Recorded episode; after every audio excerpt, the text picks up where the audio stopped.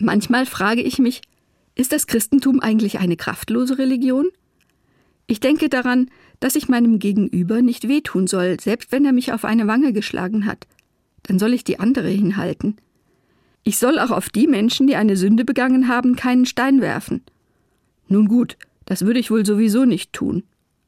Und in einem Krieg, in dem ein Land unrechtmäßig ein anderes überfällt, können wir als Christen da überhaupt etwas tun? Da möchte man ja schon auch kraftvoll für das Gute eintreten. Dann aber denke ich mir, es kann ja gar nicht sein, dass diese Religion keine Kraft hat. Wie sonst hätte sie zur Weltreligion werden können, obwohl ihr Gründer ermordet wurde, noch bevor es irgendwelche Institutionen gegeben hat. Ich muss an die Kraft von Wasser denken, die langsam aber stetig einen Stein formen kann. Es ist eine sanfte Kraft, die dafür in alle Lücken dringt, ähnlich wie sich wohl ein Grashalm seinen Weg durch Asphalt bahnt, immer auf der Suche nach einer kleinen Lücke. So hat das Christentum vermutlich in jeder verkrusteten Struktur eine Schwachstelle gefunden.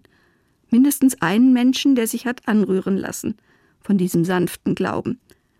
Der, wie man heute sagt, in Resonanz gegangen ist, ins Schwingen gekommen ist und wieder andere angesteckt oder fasziniert hat.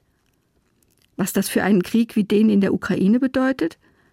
Für mich heißt es, es ist wichtig, die Menschen zu stärken, die diesen Angriffskrieg nicht unterstützen.